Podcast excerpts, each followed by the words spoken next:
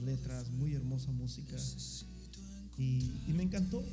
Y, me, gusta mucho esta, esta melodía. Y la idea de él es que él quería acercarse a Dios, pero dijo, para acercarme a Dios, tengo que tener un corazón limpio. El salmista dice, si no me equivoco, no me recuerdo si es el Salmo 14, donde dice, Señor, ¿quién entrará en tus santuarios? ¿Quién entrará en tus santuarios? El de manos limpias y corazón puro. Paz de Cristo. Y, en este día quiero compartirles acerca, mi hermano, del corazón. Y todos, todos aquí tenemos un corazón, paz de Cristo. Todos tenemos un corazón aquí. Y del corazón dice la Biblia, hermanos, que de ahí emana la vida. De ahí es donde sale todo. De hecho, Jesús dijo que lo que entra no es lo que contamina al hombre, sino lo que sale. Es lo que contamina al hombre. Jesús dijo que lo que entra, pues, los, ayer nos echamos unos taquitos bien ricos y pues dice todo se va a la letrina, ¿verdad? Pero dice, pero lo que sale del corazón sale y del corazón salen los hurtos, los adulterios, las mentiras, la arrogancia.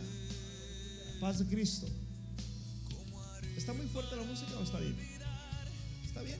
¿Les estorba? Yo no sé si tengo muchos monitores en la, música, creo que tengo un poco de monitores. Pero ok.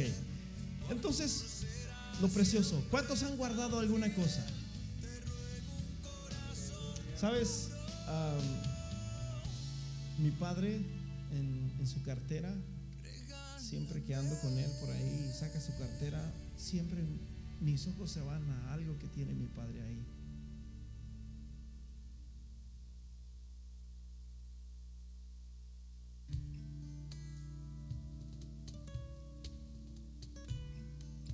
Mi padre tiene una foto de su padre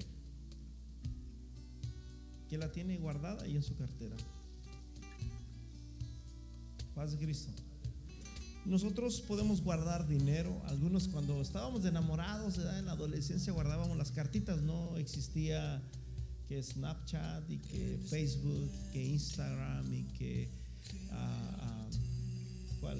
Este Twitter no existía el de mensajear, ¿cómo se llama? WhatsApp, no existía nada de eso. Yo creo que los, los jovencitos no entienden ese lenguaje. Existían cartitas y nos mandábamos cartitas y, esas cartitas ah, se guardaban, ¿verdad? Las fotos, las fotos no eran como de hoy en día que están ahí a vista del público. Todo el mundo ve tus fotos. ¿Sabían ustedes de que nos tienen bien vigilados a través de las redes sociales? Saben quién eres. Es más, hasta los que no tenemos ya nos tienen con las fotos que suben ustedes de nosotros. Ya saben quiénes somos todos. No hay alguien que no, no esté fichado ahí. Y bueno, y antes que nada quiero decirles una cosa también, hermanos. Hay un IP address. Yo sé un poquito de computadoras y sé lo que es un IP address. ¿Por qué te estoy diciendo esto? Ten cuidado, ¿qué andas buscando en Google? ¿Qué andas buscando en YouTube y todas esas cosas? Porque ellos se dan cuenta de dónde estás y de dónde viene esa búsqueda a través del IP address. Yo aquí creé un IP address, que es como me conecto con la computadora, me conecto de directo de, mi iPad a través de eso. Es una red que existe pero ellos se dan cuenta de todo lo que hacemos. O nos tienen bien controlados, saben lo que te gusta. Por eso es que si te gusta ver en YouTube, qué sé yo, lo que te guste ver, eso es lo que te va a salir ahí. Espero que no sean cosas malas. Paz de Cristo. Ok, entonces Hemos guardado muchas cosas, guardamos tantas cosas. Algunos guardan dinero. Mi madre guardaba dinero. El otro día estábamos hablando con un hermano yo cuando era niño yo le robaba dinero a mi madre. Algunos dicen, ¿le robabas dinero? Sí, le robaba dinero porque ah, pues no era mucho, obviamente, aunque robar es robar, pero uno lo hacía porque pues, a veces los padres por ahí dejaban 5 dólares, 10 dólares, nosotros le robábamos un dólar o dos dólares, nos íbamos a la tienda y nos comprábamos un pan, una soda y ya para nosotros pues ya era robar, llegaba mi mamá y ya me descompletaron los 10 dólares que tenía para ir a Walmart y me iba a comprar los frijoles, los plátanos, las naranjas, yo no sé. robábamos, paz de Cristo.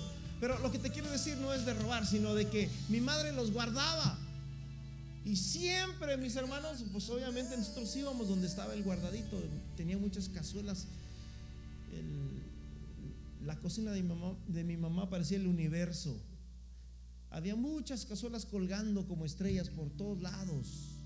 Cazuelas, tazas, este, había de todo ahí. Y yo tenía que buscarle ahí, mi hermano, en las paredes, en el techo, por todos lados. Y andaba buscándole por ahí. Y nos íbamos a comprar, pues, un, unos, este, un pan, un, algo, pues, algo sencillo, ¿verdad? Y, y este, y bueno, ¿cuántos han guardado cosas? Yo le estoy hablando de la infancia. Qué hermosa fue la infancia. Yo creo que lo más hermoso que existe en la vida es la infancia. Es la adolescencia. Es lo más bello que pueda haber. Cuando uno es infante, cuando uno es adolescente, cuando uno eh, tiene sus 12, sus 13 años, uno quiere ser grande y uno quiere ah, tener su casa, tener su esposo o su esposa. Pero ya cuando llega ese punto te das cuenta de que son muchas responsabilidades y como dijo el apóstol, yo se las quisiera evitar a los jovencitos. Así dice el apóstol en, en 2 de Corintios, 1 Corintios capítulo 7. Yo se las quiero evitar, dice. Y es que así pasa, ¿verdad? Yo cuando era niño, pues yo soñaba con todo esto. Yo quería ser grande y, etcétera, etcétera. Pero sin embargo, cuando ya eres grande y vienen las responsabilidades, hermano, te das cuenta de que muchas cosas cambian en tu vida. Paz de Cristo. Y es cuando empiezas a crecer y empiezas a ser una persona responsable. El día de ayer yo le decía a mi esposa, ya tengo mis ojos como negros de los lados. Yo antes me desvelaba, hermanos, me desvelaba toda una noche. A veces íbamos a Michigan con mis hermanos o con los músicos que tocábamos antes y nos desvelábamos mucho, toda la noche sin dormir. Y el día siguiente a veces tenía un dolor de cabeza bien duro, duro, que no me soportaba. Y, me dormía y ya para el otro día ni me acordaba que me había desvelado. Ya no, paz de Cristo. Se van acumulando y así están los jovencitos, ¿verdad? Los jovencitos de ahora, los adolescentes se la pasan en el teléfono, algunos ni duermen toda la noche ahí. Y al siguiente día se duermen dos, tres horas y andan bien felices, ni se acuerdan. Pero el día de mañana alguien les va a traer el bill. Acuérdense lo que dice Corintios, ¿verdad? hablando de la ofrenda. Dice que todo lo que sembramos, eso vamos a cosechar. Y esa es una ley de la vida. Es una ley de la vida que tarde o temprano todo lo vamos a, nos van a dar la cuenta. Paz de Cristo. Ok. Vamos a guardar una cosa. ¿Qué es lo que debemos de guardar? Proverbios capítulo 4, versículo 23 dice, sobre toda cosa guardada, guarda tu corazón.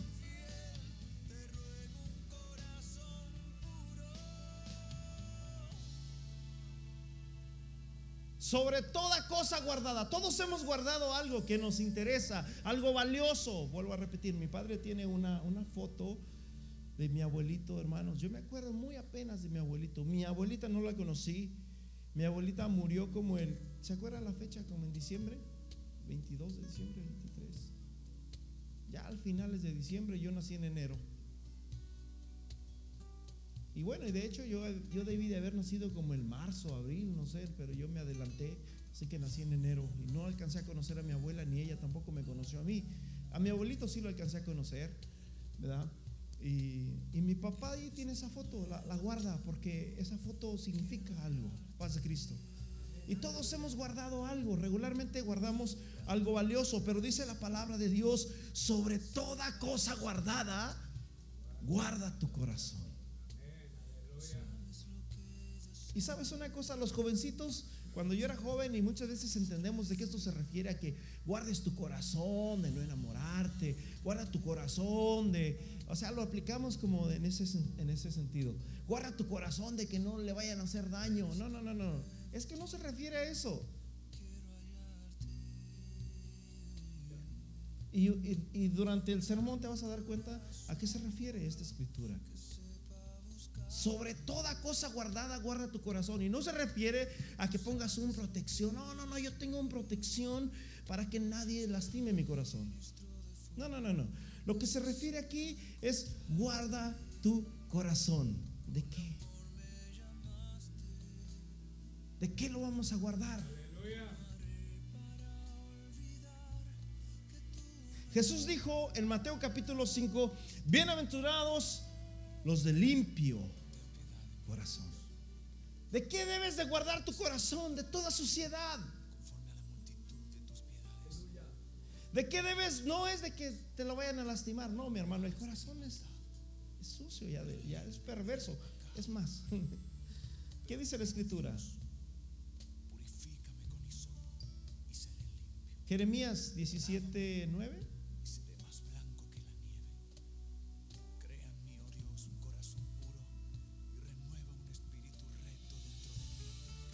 Engañoso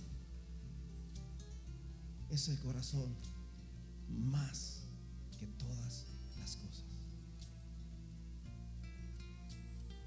Ese corazón que tienes allá adentro, mi hermano, y, más, y más que el órgano que bombea la sangre, no, no, más que eso, el corazón es tu ser, es la persona que eres. El corazón es ese sentimiento que te hace ser la persona que tú eres, ya sea tú eres como eres, de acuerdo al corazón. Dice la Biblia, tal es el hombre en su exterior, tal es el hombre en su interior, porque nosotros actuamos y hacemos todo de acuerdo a lo que hay en nuestro corazón. Jesús lo dijo, el corazón es donde salen todas las cosas.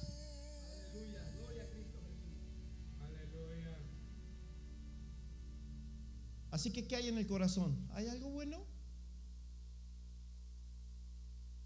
¿Yo soy bueno?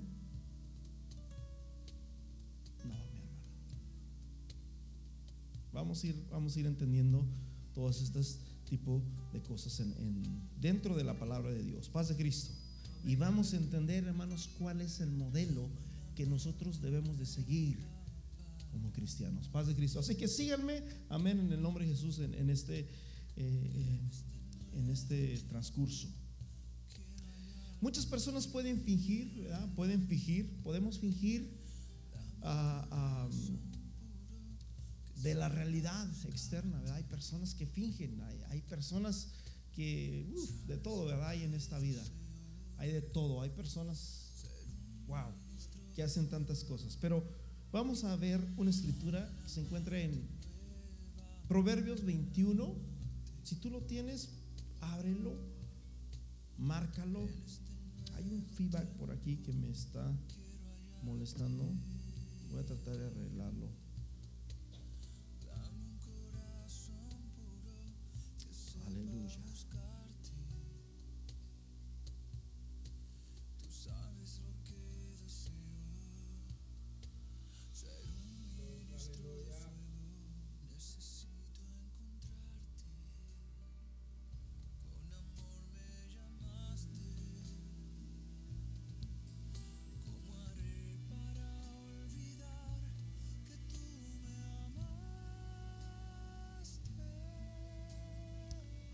Paz de Cristo.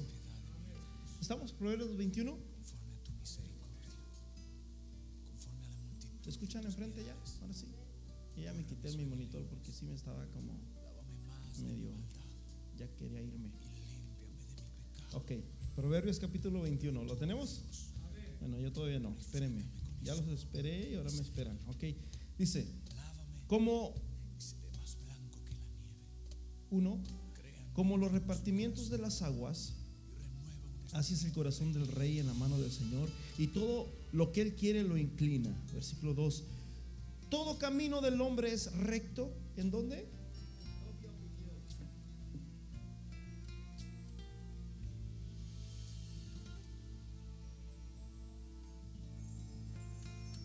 Todo, todo camino del hombre es recto por, eso, por eso la Biblia dice que hay muchos caminos.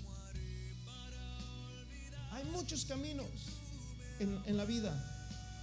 Y todos son rectos. O sea, alguien puede decir, yo no soy malo, yo no hago esto, yo no hago lo otro, yo, yo no necesito a Dios, yo no engaño a mi esposa, yo soy una buena persona. Yo me considero una buena persona, yo me considero un buen amigo, yo me considero y empezamos a hablar tantas cosas acerca de nosotros, yo, yo, yo y yo. Pero dice la Biblia que todos los caminos del hombre son rectos en dónde? En su propia opinión. Pero ¿qué dice? Pero Dios pesa los corazones. En otras palabras, delante de Dios ahí es donde se ve quién es quién. Yo puedo hablar muy bien en este día, pero eso no significa nada, porque Dios es el que pesa los corazones y Dios es el que conoce los corazones. Versículo 3, hacer justicia y juicio es a Jehová más agradable que sacrificios. Versículo 4, altivez de ojos y orgullo de corazón y pensamientos de impíos son qué? ¿Cómo debe de estar nuestro corazón? ¿Cómo, ¿Cómo debemos de llegar a la casa de Dios? ¿Cuál debe de ser el estándar para que Dios nos acepte? Para que Dios acepte nuestra alabanza, para que Dios se agrade de nuestra vida. Mi hermano, el corazón es lo número uno. ¿Sí me explico? Podemos estar aquí, pero no podemos estar. Es más, muchos dicen esto, ¿verdad? Por decirlo así, un matrimonio que está casado con una con otra oh, no es que yo estoy casado con ella, pero mi corazón está en otro lado. ¿Sí, sí explico? Así muchas personas podemos estar en un lado, pero su corazón está en otro lado, está en los frijoles, está en, no sé, en, en, otros lados, cualquier otro lado en el mundo. Pero debemos de traer nuestro corazón a los pies de Cristo. Aleluya. Muchas personas pueden fingir y tú le dices, ¿cómo estás? Y te dicen, bien. Aunque por dentro están destrozados. Por dentro pueden sentir tristeza, dolor, desesperación, soledad. Pero ¿cómo estás? Bien. Porque muchas veces vivimos por apariencia. Pero dice la Biblia que los caminos del hombre son rectos según su propio pensamiento según sí mismo. Todos somos buenos, pero Dios es el que pesa los corazones.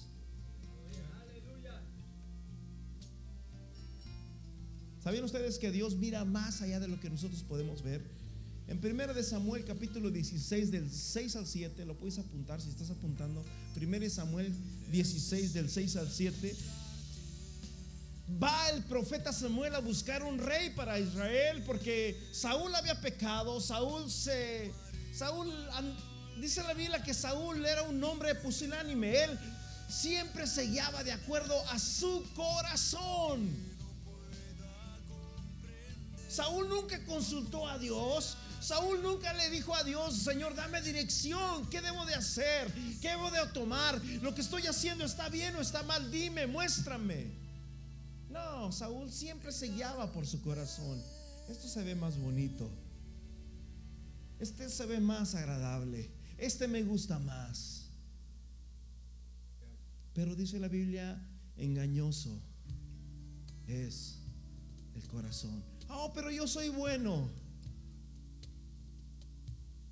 Paz de Cristo. En una ocasión les dije a los hermanos, hermanos, ¿podemos estar sinceramente equivocados?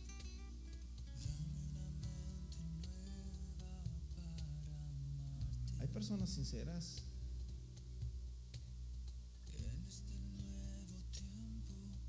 Ahorita que pasé, miré a, un grupo de personas ahí en la tienda mexicana, los testigos de Jehová. ¿Dónde nacieron los testigos de Jehová? Justamente anoche soñé que lo estaba predicando a ellos. y yo les decía, ustedes son de arrio en mi sueño. De ahí fue donde nació la, religión de los testigos de Jehová. ¿Quién fue Arrio? Fue un hombre de la iglesia ah, del segundo siglo. Y este hombre fue el primero que empezó a decir que Jesús no es Dios, que Jesús es un profeta, un hombre. Paz de Cristo. Y yo soñé que le estaba. Bueno, ellos son sinceros con lo que hacen, pero están mal. Están engañados.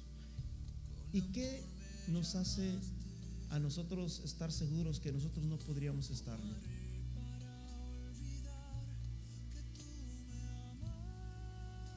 Nosotros podemos también ser sinceros, pero también podríamos estar engañados. Ahora, ¿cómo nos damos cuenta que no estamos engañados? Pues la Biblia es bien clara, brother. Y la Biblia dice a la ley y al testimonio.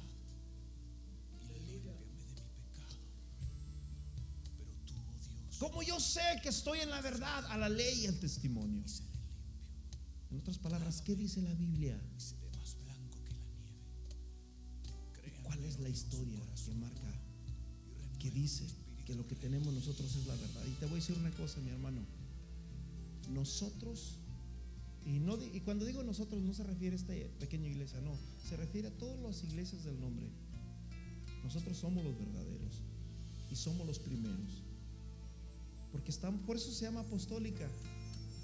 Porque creemos exactamente lo que está escrito en la palabra de Dios.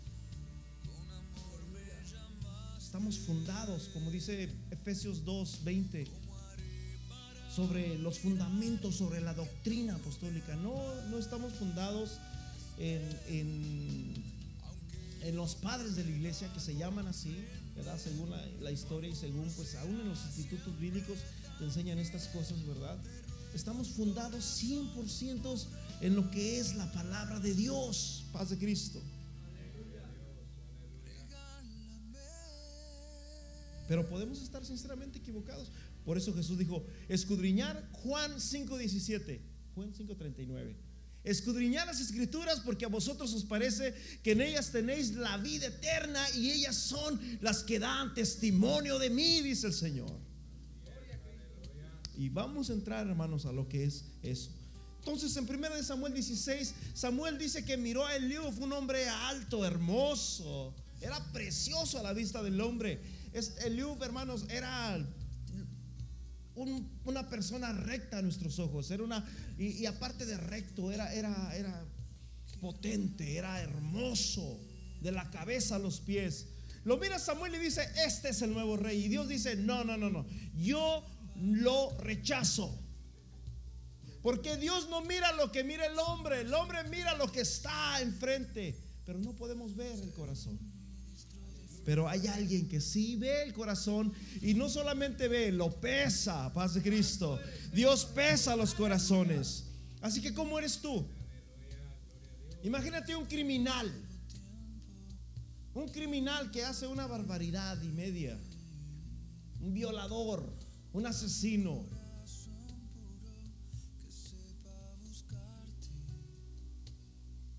Un adúltero y que por esos pasos cae bajo la ley y está delante del juez. Y el criminal dice, sí, acepto, acepto todo lo que usted me está diciendo. Yo lo hice, pero fue, fue un momento, fue un minuto, fue un arranque. Estuvo mal, lo sé, pero yo soy bueno. Yo también amo a mis hijos. Yo amo a mi esposa. Yo uh, soy una buena persona. Yo ayudo a mi prójimo. ¿Tú crees que por eso el juez le va a decir, oh, no, tú eres más bueno que malo, así que puedes salirte de aquí, discúlpame? No lo van a juzgar por lo bueno que hizo, sino por lo malo que hizo. Paz Cristo. Nosotros de igual manera no podemos impresionar a Dios. Paz de Cristo. No podemos impresionar a Dios por nuestras obras. Dice la Biblia en Isaías que nuestras obras más bellas, más preciosas, más santas, más puras, para Dios son trapos de inmundicia.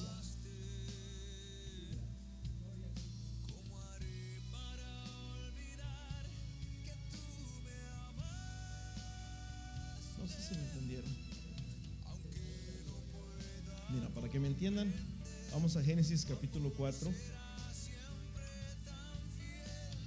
Voy a empezar a leer desde el 2. En el 1 empieza a decir de que Adán tuvo, se unió con su esposa Eva, porque la Biblia dice que honroso es el matrimonio y el hecho sin mancilla.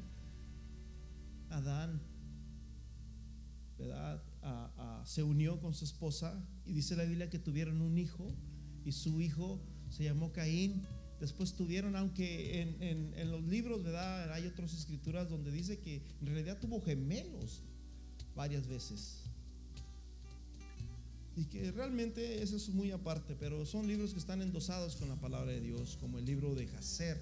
Hay tres escrituras en la Biblia que hablan acerca del libro de Jacer. O sea que los hombres de la Biblia, David y todos ellos sabían quiénes eran estas. Porque mucha gente dice, ¿y cómo se casaron? No, la Biblia no, no, no, este, ah, ¿cómo se dice? Ah, no es fidedigna porque ¿de dónde tomaron mujeres? Porque a veces la Biblia no, no, no aclara algunas situaciones, amén, porque quiere decir otra cosa. Pero fíjate lo que dice, después dio a luz a su hermano Abel, y Abel fue pastor de ovejas y Caín fue labrador de la tierra. Versículo 3, aquí nos enseña lo que es el corazón. Aconteció que andando el tiempo, un año, dos años, cinco años, yo no sé, 20 años, que Caín trajo. ¿Quién trajo? Caín. Diga conmigo, Caín. Caín trajo del fruto de la tierra una ofrenda. No dice, Adán obligó a Caín a traer una ofrenda. Tampoco dice, y Caín se trajo una ofrenda como muchos decimos o hemos dicho o muchos dicen, de que trajo de lo peor. Tampoco dice eso. Lo único que dice es que Caín, el, el mayor, el hijo mayor de Adán, trajo una ofrenda porque él él se dedicaba a cultivar el campo, así que obviamente él iba a traer, yo no sé, quizás trajo maíz y me imagino que era en ese tiempo la tierra era preciosa. ¿Verdad? Eh, no necesitaba de abono, no necesitaba de nada de lo que se ocupa hoy. Y trajo algo precioso, algo hermoso, yo me imagino, yo no sé, o si tú crees que fue algo feo, pues también, no vamos a hacer una doctrina o discutir eso. Lo único que dice es que trajo del fruto de la tierra como una ofrenda al Señor. Ahora, hermano, si Caín trajo, supongamos que Caín trajo una ofrenda buena, trajo de lo mejor, del fruto, de lo más grande, ¿cuál fue el problema? Porque yo sé que yo he escuchado de que Caín trae o trajo una ofrenda que era de lo peor, de lo pachiche, de lo podrido, de lo maduro, yo no sé. ¿Cuál fue el problema? El problema lo dice en el versículo 4. Abel también trajo de los primogénitos de sus ovejas y de lo más gordo de ellas. Y por eso de aquí es donde muchos se basan a que Caín trajo de lo peor, pero no dice la Biblia eso. No vamos a discutir eso. Amén. Y, pero dice, y miró Jehová con agrado a quién? A Abel y a su ofrenda. Y muchos dicen, no, es que Caín trajo ofrendas, trajo, perdón, trajo hierbas, trajo frutas. Y Abel, pues Dios lo aceptó porque trajo un chivito, trajo sangre. Y es que la sangre tipifica a Cristo. Y muchos hablamos de eso, paz de Cristo. Pero volvemos a entrar en otra teoría. Porque también la Biblia dice que traigan, es más, Proverbios 3, en México aquí no lo hacemos, ¿verdad? Pero en México, hermanos, cuando yo estaba en México, había hermanas, hermanos, que los domingos aquí estaba lleno, hermanos, de, de frutas. La hermanita tenía un, qué sé yo, una naranja en su casa y las traía, mi hermanos, como primicias. ¿Por qué dice la Biblia eso? en, Proverbios 3, en Zacarías, etcétera. Hay muchas escrituras que hablan de eso. Entonces, Dios acepta también los, los, los, los alimentos. ¿Qué no dice la Biblia de Jehová es la tierra y su plenitud, el mundo y los que en él habitan? Todo es de Dios. Entonces, hermano, ¿cuál es el problema? Si una ofrenda puede ser dinero, ¿verdad? Abraham dio, dio dinero, puede ser un animalito, en ese entonces se hacía animalitos, o pudiera ser también, ¿verdad? Pues lo que el hombre tiene. Supongamos si el hombre es chivero, hermano, pues va a traer una chivita. Si el hombre tiene vacas, pues va a traer un becerrito. Pero si el hombre es agricultor, pues va a traer un, bulto, no sé, de acuerdo a lo que hay en su corazón. Oh, ya dije la palabra. ¿Cuál fue el problema? El problema es que Dios pesa los corazones. Fíjate lo que dice. Pero no miró con agrado a Caín y la ofrenda suya y se ensañó Caín en gran manera y se entristeció, se molestó. Pero fíjate lo que le dice. Yo tengo una versión, no sé si está ahí la versión nueva traducción viviente. No recuerdo, creo que no recuerdo. Tenemos varias versiones ahí, pero no recuerdo si tenemos esta. Y dice en el versículo, um, ¿sí está? Nueva traducción. Oh, yes, thank you. Pero no aceptó a Caín ni a su ofrenda. Esto hizo que Caín se enojara mucho y se veía decaído. Versículo 27. Ah, perdón, perdón, perdón. Versículo 6. Sorry. Es que miré el 26 ahí. ¿Por qué estás enojado? Preguntó el Señor a Caín. Te ves triste, te ves decaído. ¿Qué está pasando contigo, Caín? ¿Por qué? Y fíjate lo que le dice el Señor. Serás aceptado si haces qué? Lo correcto. En otras palabras, el problema es que Caín trajo una ofrenda a Dios. Pero su estilo de vida a veces a veces nuestro nuestra vida habla más que lo que hacemos nosotros. No sé si me explico. En otras palabras, no podemos ser malos, perversos. Y luego traer una ofrenda y decir, aquí está Señor. Ya cumplí. Mira qué bueno soy. Ya te di. Dios no mira eso.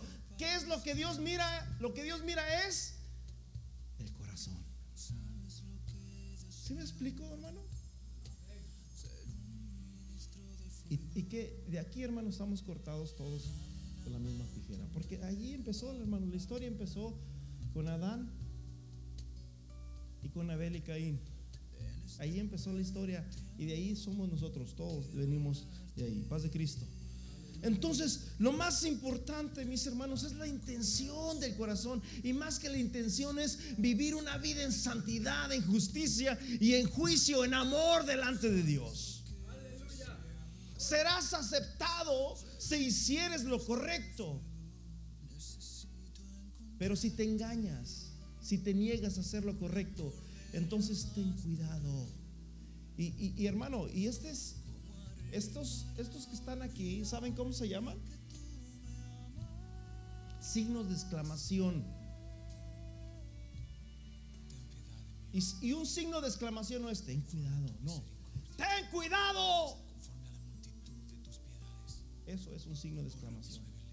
Alguien está gritando ahí. El pecado está a la puerta y al acecho. Y ansioso por controlarte. Pero tú debes de dominarlo. Y ser el amo del pecado y no que el pecado se señoree de ti. Paz de Cristo. ¿Entendieron? ¿Sí o no? Bueno, para que me entiendan, díganme amén, digan gloria a Dios, para así saber que, están despiertos y que están entendiendo. Amén. Ok, aparte de eso, le estamos dando la gloria a Dios, porque hermanos, esta, la palabra de Dios es, para todos. Entonces, ¿cuál fue el problema de ahí? Él hizo lo bueno, o sea, él hizo algo bueno, pero el problema es su corazón. El problema fue que, quizás lo hizo para cumplir, probablemente lo hizo para quedar bien, probablemente lo hizo para demostrar ser algo que no era. Caín no, Caín, perdón, Abel, él era diferente, él, amaba a Dios, él obedecía a Dios, él creía en Dios, él amaba a Dios, pensaba en Dios. De hecho, cuando se encontraron en el campo, dice que Caín lo engañó y le dijo, vente, vamos al campo. Hay un lugar bien precioso, a lo mejor ahí puedes cuidar tus ovejas. Hay un pastizales, hay unas montañas hermosas. Vamos ahí. Y lo llevó por engaño, por astucia, porque el diablo usa la astucia.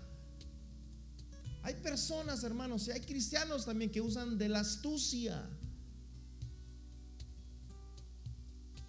Y, un cristiano no debe de ser astuto, hermano. No debemos de usar astucia para sacar provecho. Debemos de ser sabios, no astutos. Hermanos, dice la Biblia que la serpiente no era sabia, la serpiente era astuta. Y una persona astuta es una persona que está al acecho nomás buscando la forma de cómo adormecerte, de cómo hacerte hacer algo que tú no debes de hacer.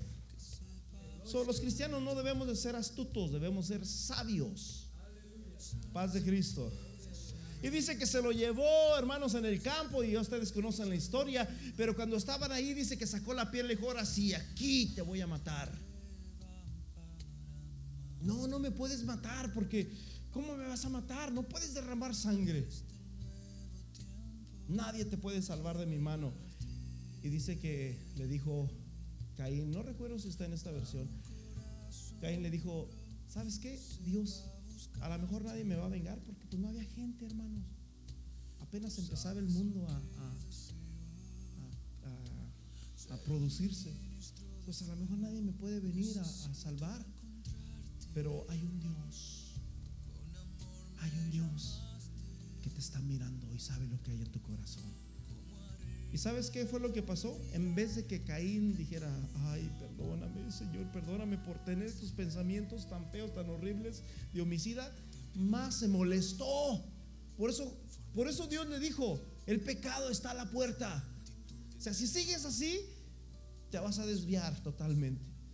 Está a la, puerta esperándote como una fiera, esperando que salgas. Y una vez que salgas te va a atrapar. Y una vez que, que te atrapa ya no te vas a poder soltar de él.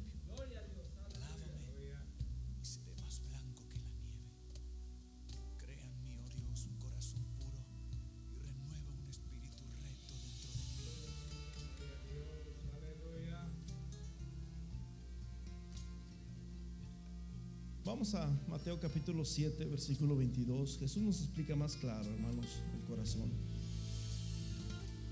Mateo 7, 22. Dice, en aquel día, en aquel día muchos me dirán, pocos, algunos, muchos. En aquel día muchos, muchos me dirán, Señor, Señor. Dios mío, Cristo. ¿Cuál es la palabra? En, en hebreo, los mesiánicos. Yeshua. Y pudiéramos buscarle y buscarle y buscarle y buscarle. Y le van a decir, no profetizamos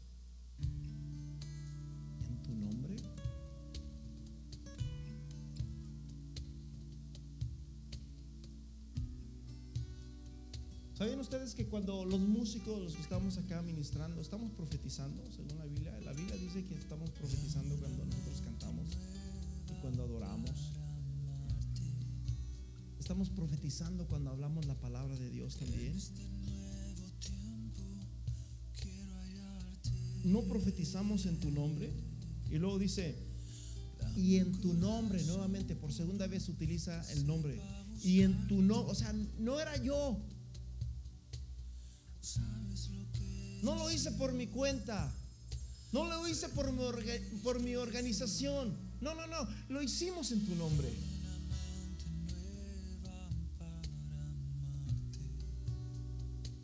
En tu nombre echamos fuera demonios y por tercera vez en tu nombre hicimos muchos milagros. ¿Y qué es lo que Jesús les dice? No los conozco. ¿Qué es lo que Dios mira entonces? ¿Qué tengo que hacer para agradar a Dios? ¿Qué tengo que hacer para que Dios escuche y Dios atienda lo que yo hago?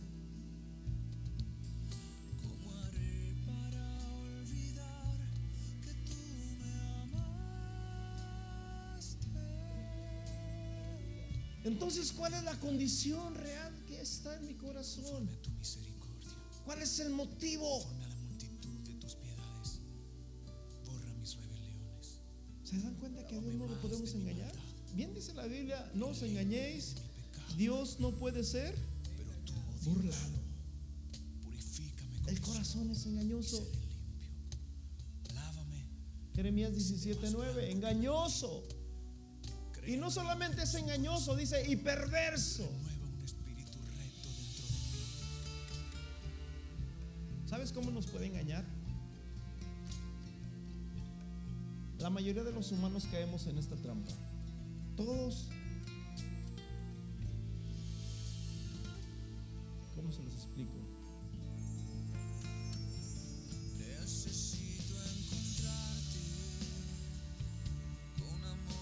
Yo compro un carro y mi hermano Armando compra otro carro. Y yo estoy feliz.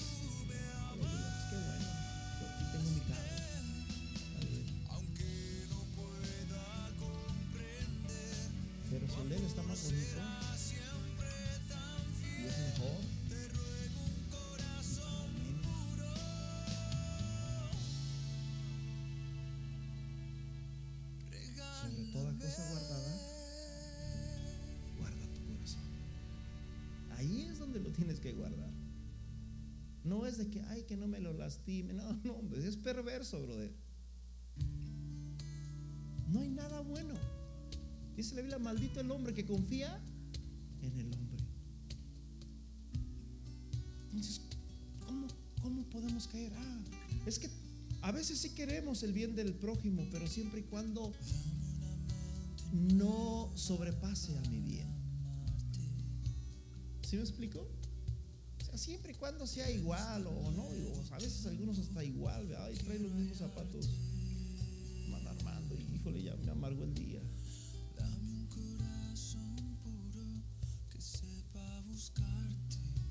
No debemos de ser así, brother. ¿Cómo está tu corazón?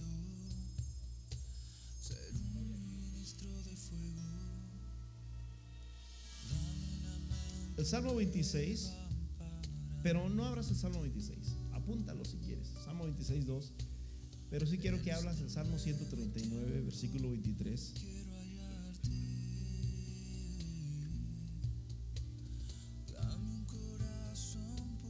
Salmo 139, versículo 23.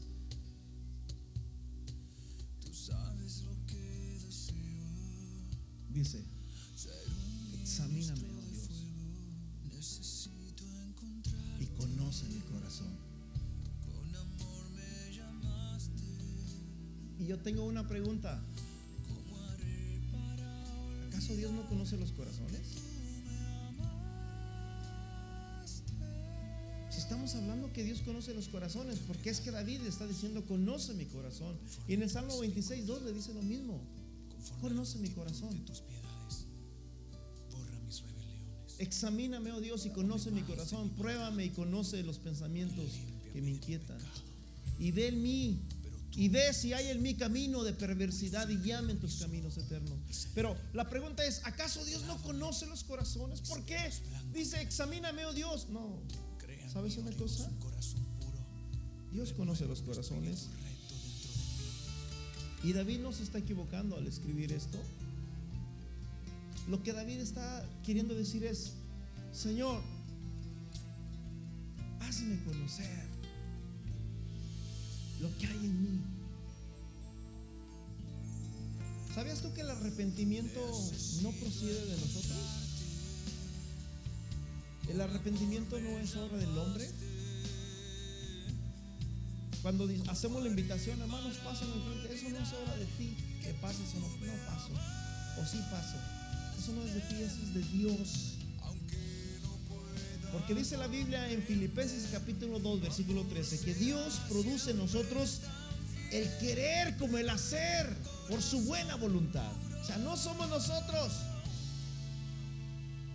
Nosotros no somos los buenos. Nosotros no somos las grandes estrellas.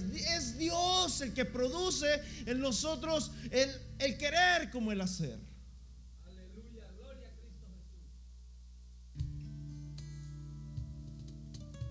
Dios conoce nos- los corazones de nosotros. Pero muchas veces, hermanos, nosotros no lo conocemos. Y probablemente yo no sé usted, yo no sé usted, pero a través de la palabra, porque dice la Biblia en, en- Santiago que la Biblia es un espejo. Y en el espejo nos vemos. Y aquí es donde te estás dando cuenta, y espero en Dios que te estés dando cuenta en dónde estás tú, en dónde está tu corazón. Por eso el mismo David escribió en el Salmo 51, versículo 10, crea en mí, oh Dios, un corazón limpio.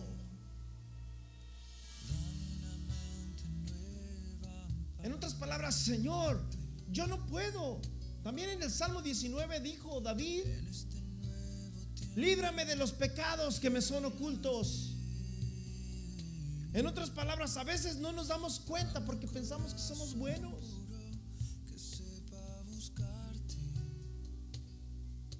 Pensamos que somos buenos porque hacemos cosas buenas o no hacemos cosas malas.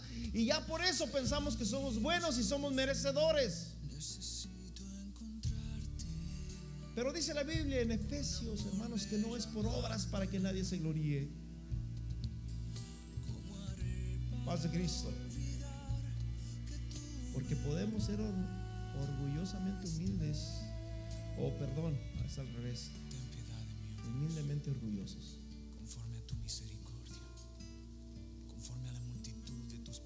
¿Sabes por qué? Porque el orgullo se esconde. Yo les he hablado acerca de un hermano que no, no he dicho su nombre y nunca lo he dicho ni lo pienso decir, pero siempre lo tomo como ejemplo porque era un hermano que tenía un conocimiento. Wow. Y sabes una cosa, ahora que yo entiendo muchas cosas, lo entiendo. Oh Él miraba una iglesia con picos y te decía toda la historia. Ese pico salió de este lado y eso es un obelisco y ahí está escrito y, en tal libro y en tal en tal concordancia y tal y te escribía todo y te hacía preguntas capciosas para ver tu conocimiento y luego se reía. y luego te decía su gran este ese y sí era verdad, era verdad, no era nada mal, o sea, era 100% bíblico. Eso se llama.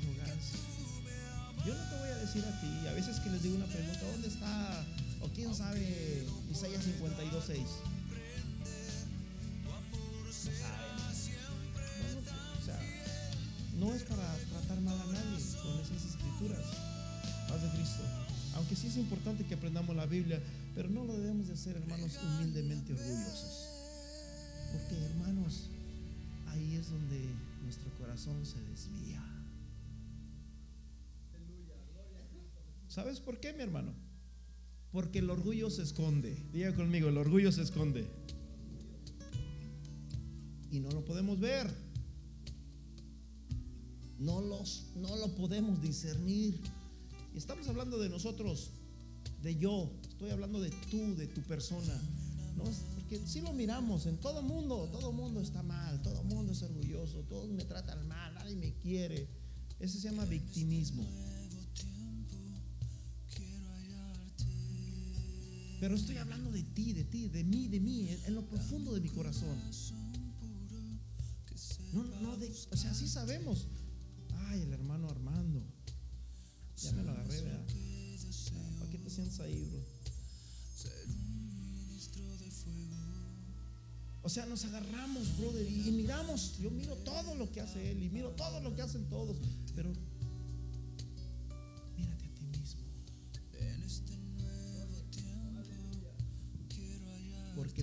Dios es conde y no lo podemos discernir. Y cuando digo esto, este mensaje no es para, para el que está a tu lado, este mensaje no es para el que está atrás o adelante, este.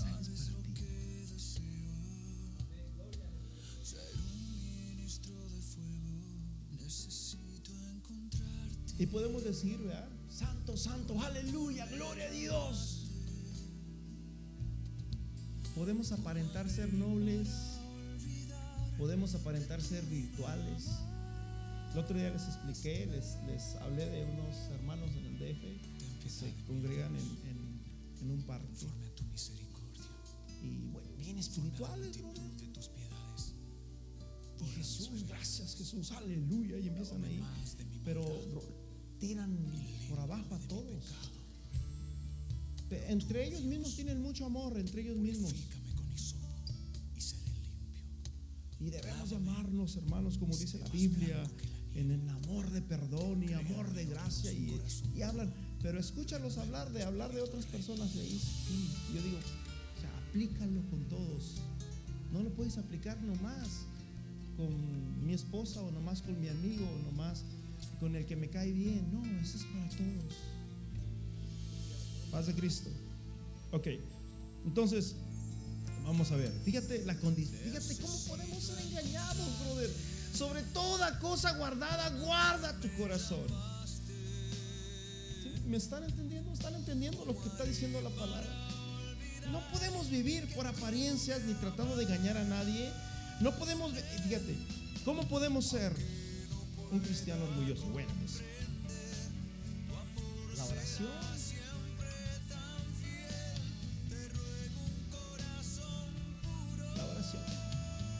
¿Cierto o no? Mateo 6:5. Jesús dice,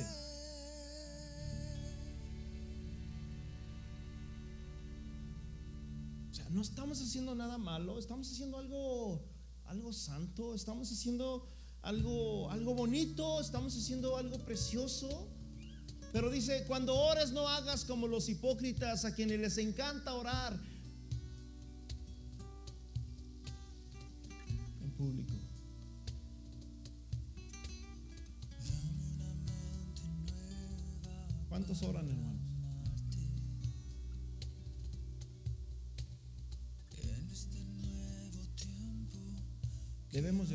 la Biblia dice orar sin cesar. Pero no debemos de orar, hermanos, para toda la noche, hermanos. Hermanos, anoche estoy estudiando la palabra de Dios. Y sinceramente, hermanos, cuando estaba estudiando la palabra de Dios, Dios me dijo, ora, y oré toda la noche. ¿Eso está bien? Eso no nace de Dios. ¿De dónde nace? Del corazón. Yo anoche estaba, tenía muchos sueños, sinceramente, aunque me dormí anoche. Pero bueno, cuando ores, dice Jesús, fíjate lo que dice Jesús, no hagas como los hipócritas, a quienes les encanta orar en público, en las esquinas de las calles, en las sinagogas, donde todos pueden verlos, les digo la verdad, no recibirán otra recompensa más que esa. Los hombres ya recibieron la recompensa de los hombres. Pero Jesús dice, cuando tú ores, entra en tu cuarto, cierra la puerta. Y ahí en lo secreto ora a tu Señor. Y tu Señor te recompensará en público. No tienes que gritarlo, no tienes que sacarlo. Dice la Biblia en Proverbios, alábete el extraño.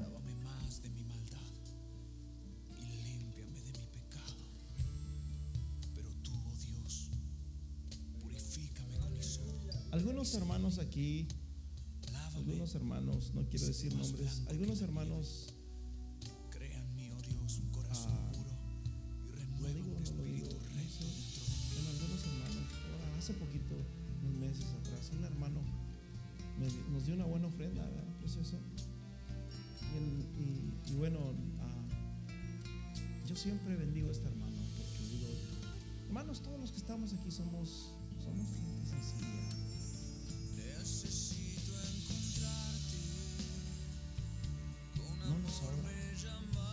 Todos andamos, como dice allá en México, en mi rancho, andamos a gallazos. Gracias a Dios que tenemos donde comer y todo, pero no, no nos sobra. A veces yo no traigo, hermanos. Todos andamos así, paz de Cristo. Y, y bueno, yo bendigo a este hermano, ¿verdad? Pero ¿por qué digo esto? Porque, pues qué bueno, ¿verdad? Cuando alguien hace algo, pero no para ser visto, para ser aplaudido y para ser...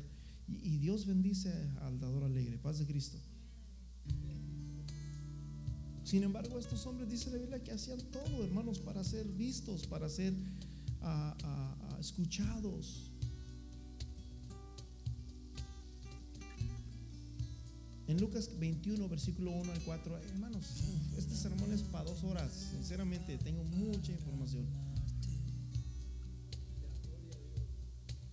Lucas, del 1 al 4, Jesús cuenta otra historia. Las historias de Jesús son preciosas. Dice que un hombre llegó al templo. Era un rico. Porque dice que dio de lo que le sobraba. Y entró una anciana, una viudita. ¿Era anciana viuda? No sé, o lo inventé. ¿Era viuda? Pues, muchos dicen que era anciana porque pues según era viuda y al menos que haya muerto su esposo ah, en edad promedia, no vamos a discutir. Pero esta mujer era pobre y dice que dio todo lo que tenía. Y en esta versión dice que, no sé si dice, mientras estaba en el templo observó a los ricos. ¿A quiénes? Hermanos, ¿es malo ser rico? ¿Es malo tener dinero? No es malo tener dinero.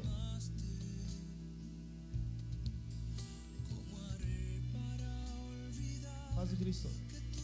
Ah, pero hermano, la Biblia dice que Dios ha escogido a los pobres para que sean ricos y para que hereden los pobres de espíritu.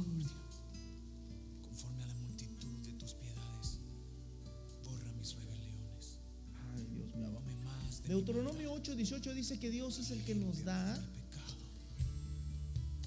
la sabiduría para hacer riquezas. Hay gente que tiene sabiduría para hacer riquezas porque ahorra. Nosotros no ahorramos, hermano. Y, y yo digo que nosotros porque todos se oh parecen a mí, yo creo. Tenemos el día 20 y vamos, tenemos el día 100 y rápido se va. No ahorramos, ni 20, ni 100, ni 50. Algunos sí, ¿verdad? algunos sí ahorran. Qué bueno. Pero dice que Dios es el que da la sabiduría para hacer riquezas. Pues no es malo ser rico. Abraham fue un hombre riquísimo. Y ahí cuenta todo cuán rico fue. Job, dice la Biblia que fue riquísimo y después fue doblemente o triplemente, no recuerdo más, rico de lo que había sido la primera vez. Siete veces, imagínense. No es malo ser rico. Pero dice la Biblia que entraron estos hombres al templo a depositar sus ofrendas en la caja de las ofrendas. Versículo siguiente, versículo 2.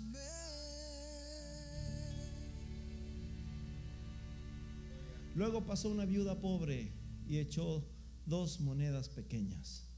Versículo 3, fíjate lo que dice de estas monedas. Les digo la verdad, esta viuda, oh, esa no es la versión, pero hay una versión que dice de que realmente ese dinero que echó era como nada, o sea, no te podías comprar nada. Quizás dos pennies, o yo no sé. Dice, les digo la verdad, esta viuda pobre ha dado más que todos los demás. Eso fue lo que Jesús miró. Y, sabes una cosa, y Jesús lo dice porque Jesús sí conoce nuestros corazones.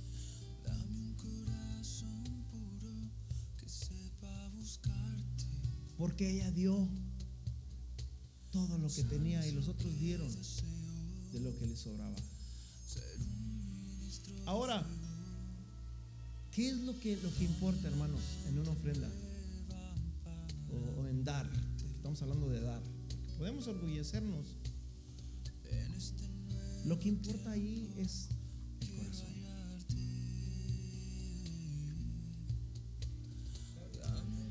Paz de Cristo. Lo que importa aquí, hermanos, es nuestro corazón. No importa si eres rico, si eres pobre, si tú lo das de corazón, eres un dador alegre. Por eso dice la Biblia en Primera de Corintios, primero, segunda, ya no sé, 9, 6. Cada uno de como propuso en su corazón.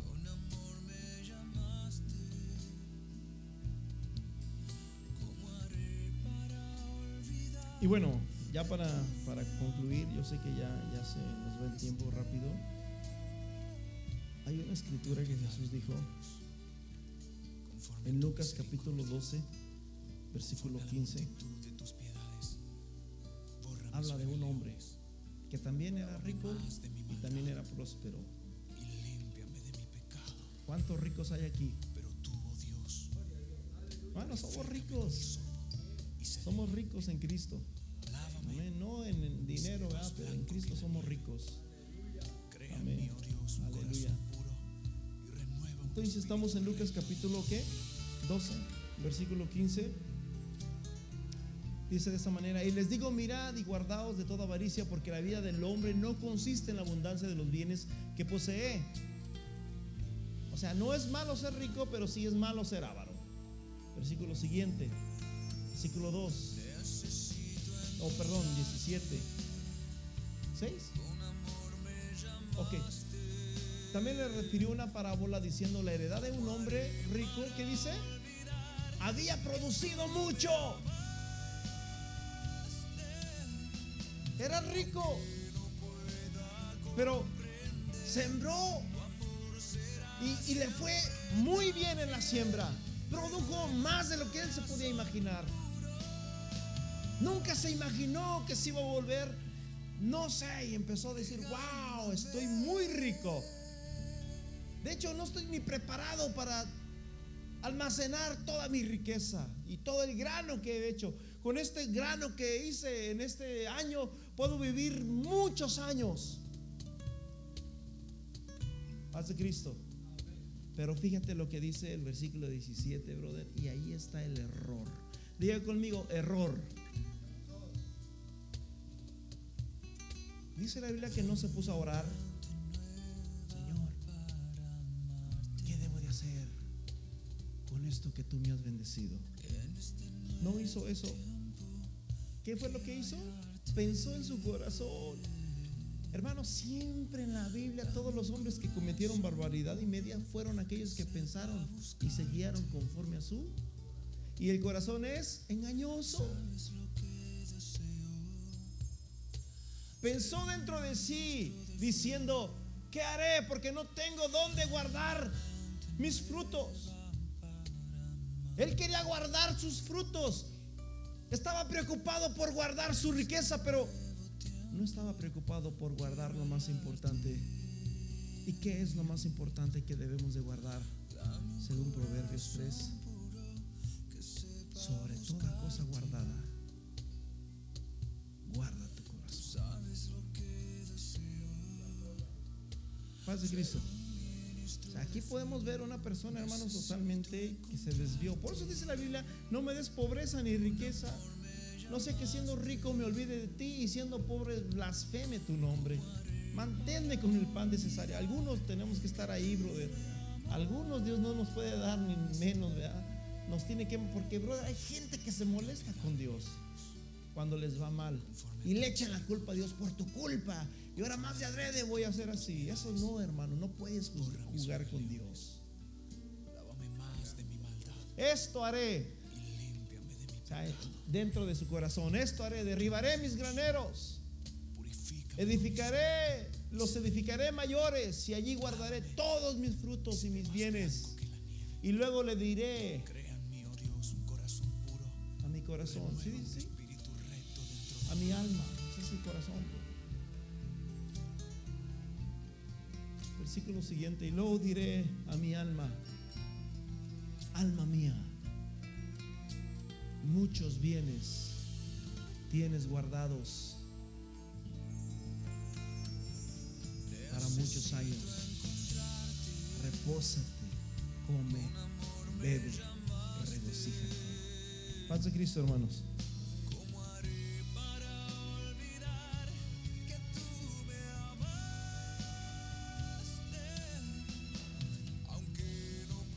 Dios una voz del cielo que le dijo, necio, no sabes que esta noche vienen a pedir tu alma y todo lo que tú has poseído de quién será.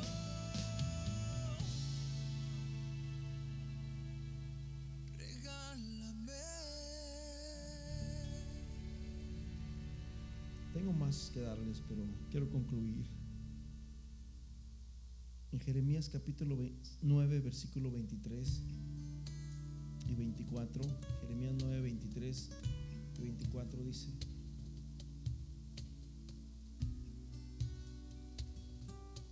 hermano, tenemos que tener cuidado. Hoy, cuando salgas de aquí, mañana, en esta semana, en este año, sobre toda cosa guardada, guarda tu corazón. De que, es más, el apóstol dijo, si en la ley dijera, no codiciarás, para mí codiciar no era malo. Yo no sabía que codiciar, codiciar, yo no sabía que codiciar era pecado. Si la ley no lo dijera, yo no, yo no supiera. Así dice Jehová, no se alabe el sabio en su sabiduría. En otras palabras, que te alabe el extraño, dice la Biblia. Ni en su valentía se alabe el valiente. Ni el rico se alabe en sus riquezas. Ni el poderoso, no sé si dice también ahí, se alabe en su poder. ¿Sí dije? ¿Sí dice o no dice? Dice, más alabes en esto. Hay una versión que dice poderoso, Alabes en esto el que se hubiere de alabar. En entenderme y en conocerme que yo soy el Señor, que hago misericordia y juicio y justicia en la tierra, porque estas cosas quiero, dice de tus piedades. Borra mis rebeliones. ¿En qué debemos de alabarnos? En conocer a Dios. y límpiame de mi pecado. Jesús dijo, el hacer tu voluntad es mi gozo, es mi deleite. Es, es mi delicia es hacer tu voluntad. Y te voy a decir una cosa, mi hermano. Si tú no lo has comprobado, compruébalo hoy. Invita a una persona, sal afuera y el primero que te encuentres, invítalo y dile, te invito a la iglesia el domingo. ¿A cuál iglesia vas? No, pues estamos aquí en iglesia Torre Fuerte. ¿Y cuál es la dirección? La tarjeta, siempre te la piden. Bueno, ya viene en mi camino. Y búscanos ahí en, en el mapa, ahí, ahí sale Iglesia Torre Fuerte, ahí está la dirección, los horarios, todo. Y si quieres, es más, te- aquí está mi número, dame tu número. Y vas a sentir un gozo que ni el dinero ni nada te puede dar. ¿Sabes por qué? Porque el hacer la voluntad de Dios es el mayor En esto sí debemos de alabarnos, hermano. En hacer la voluntad de Dios. Y no para jactarnos, porque muchos también se pueden jactar, ¿verdad? Debemos de hacerlo con humildad, amén. Porque Dios pesa qué? Los corazones. Hermanos, ¿cuál es la idea? Como decía el, bueno, no voy a decir quién. ¿Cuál es la idea? La idea es guarda tu corazón guarda tu corazón. El domingo 3, hermanos, se cambia el horario. Mueva sus relojes para atrás y nos vamos a venir una hora más. Vamos a dormir más. ¿Sí, verdad? Vamos una hora más. Así que, wow. Mientras leía este versículo, les dije otro versículo al principio que no tengo en mis notas, pero que se me vino, ¿verdad? Me parece que este es el Salmo 14. Y yo quiero que nos pongamos en pies. Salmo 15. Señor, ¿quién habitará en tu tabernáculo y quién morará en tu monte santo? El que ande en integridad y hace justicia y que habla verdad en su corazón. Hermano, ¿cómo está tu corazón? Si tú quieres pasar aquí, hermanos, es tiempo de pasar. Lo puedes hacer con toda la libertad del mundo. que sepa buscarte. Tú sabes lo que deseo, ser un ministro de fuego. Si quieres pasar, puedes hacerlo con toda la libertad del mundo.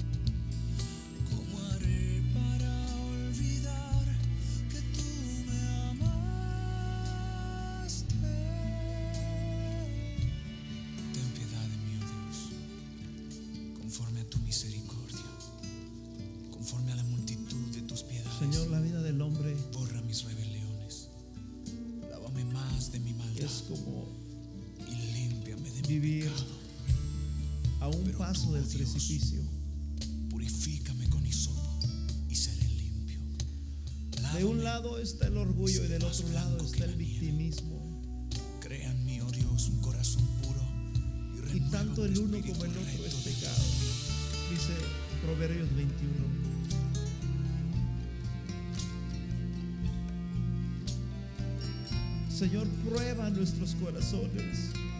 Conócelo. Y no porque tú no lo conozcas, sino porque cuando lo conoces, no lo das a conocer a nosotros, porque de ti procede encontrarme llamar todas las cosas, tanto buenas como malas.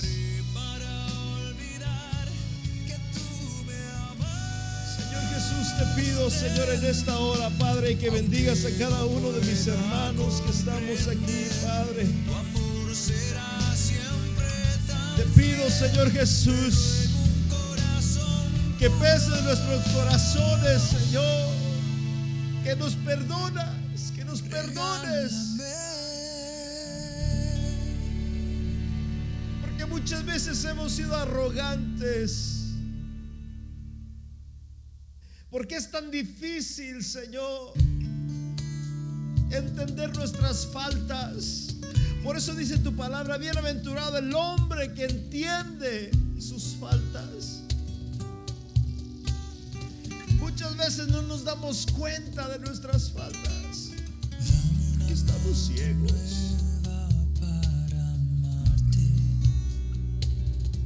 Por eso tú le dijiste a los fariseos.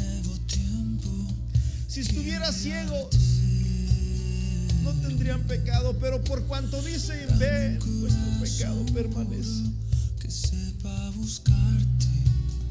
Señor, solamente necesitamos de ti. Sabes. Solamente necesitamos de tu palabra.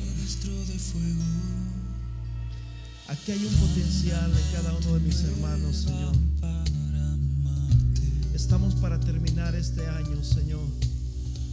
Este Y estamos a punto, Señor, de comenzar el año 2020. Que no sea un año cualquiera, Señor. Levanta, Señor, hombres. Levanta líderes, Señor, en este año, Señor. En este y en el que viene.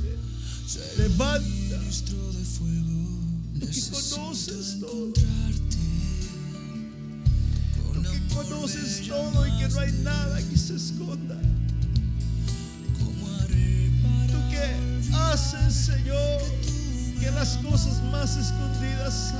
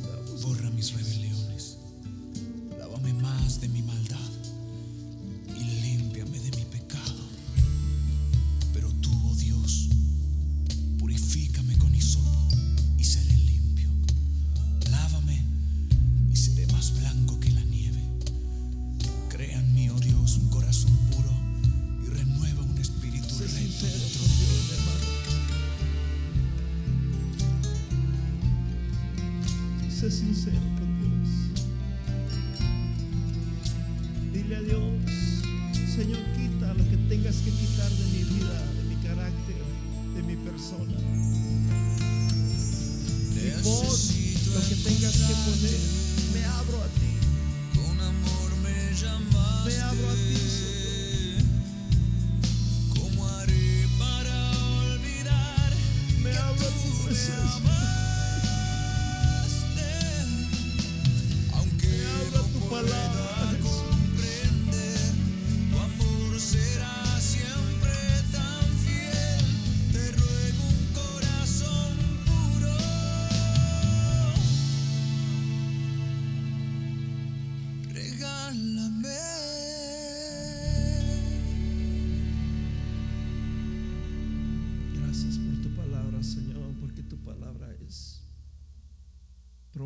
nosotros un golpe para sanidad.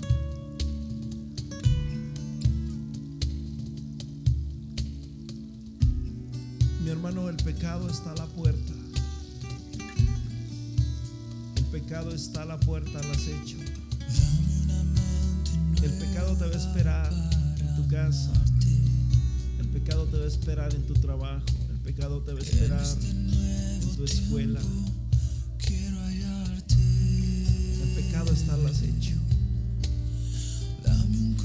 Si tú lo dominas, tú vas a ser su amo.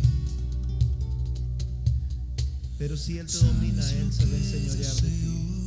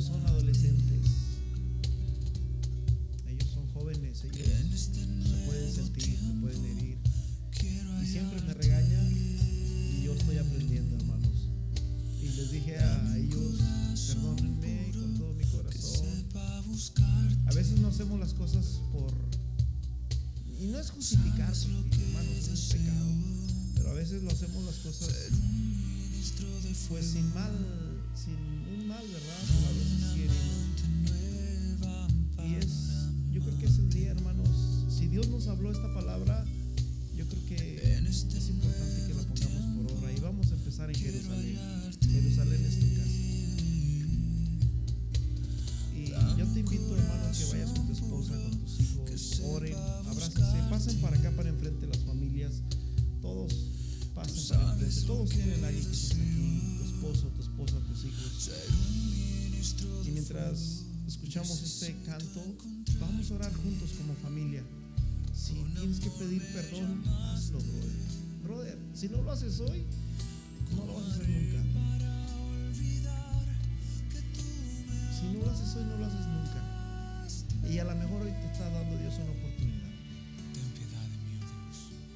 Pasen las familias en grupos, hagan círculos, hagan círculos, círculos, círculos, un círculo.